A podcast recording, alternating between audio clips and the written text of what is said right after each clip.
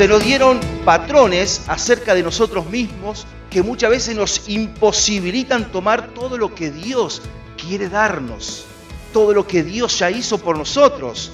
Se nos dieron patrones acerca de nuestro pensamiento de Dios, lo que creemos o lo que pensamos de Él, que muchas veces nos impiden abrirnos a Dios que muchas veces no nos dejamos usar por el Señor, no nos dejamos sorprender por Dios y solamente lo que conocemos de Dios es una simple teoría, una simple religión y nos quedamos ahí.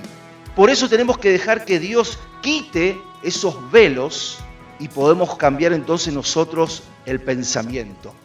Ahora, ¿cuáles son esos velos que nosotros debemos quitar?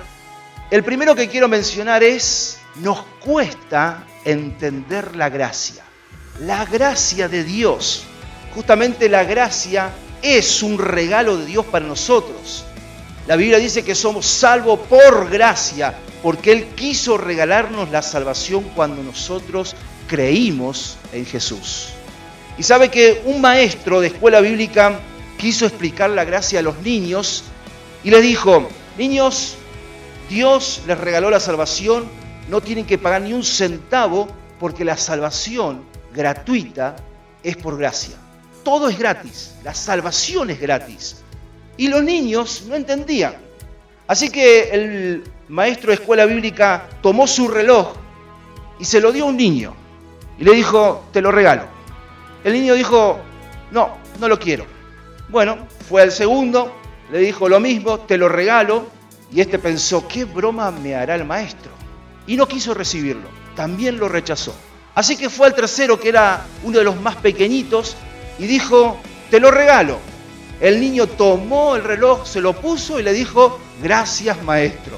Así que dice la historia que el maestro continúa su clase hasta que suena el timbre, termina la clase, el maestro se va y quedan todos en el aula sorprendidos y preguntándose por qué no tomamos el reloj. Y muchas veces nos pasa que a veces no entendemos lo que Dios quiere hacer en nosotros porque pensamos que para todo tenemos que pagar algo. Y así pasa con nosotros, así pasa con la gracia de Dios que es el regalo para nosotros. No podemos entender las bendiciones que Dios tiene, aun cuando nosotros muchas veces somos infieles con Dios, aunque muchas veces rechazamos lo que Dios quiere hacer por nosotros. Dios es grande, es poderoso su gracia, sus regalos, sus bendiciones no tienen límites para nosotros. Y el problema no es de Dios, el problema es nuestro, que a veces no podemos recibir lo que Dios quiere darnos a nosotros, porque hay patrones de pensamientos que justamente nos enseñaron que para algo o para todo hay que pagar un alto precio. Bendiciones que Dios tiene para nosotros, pero que se detienen en nuestra mente, porque no las podemos tomar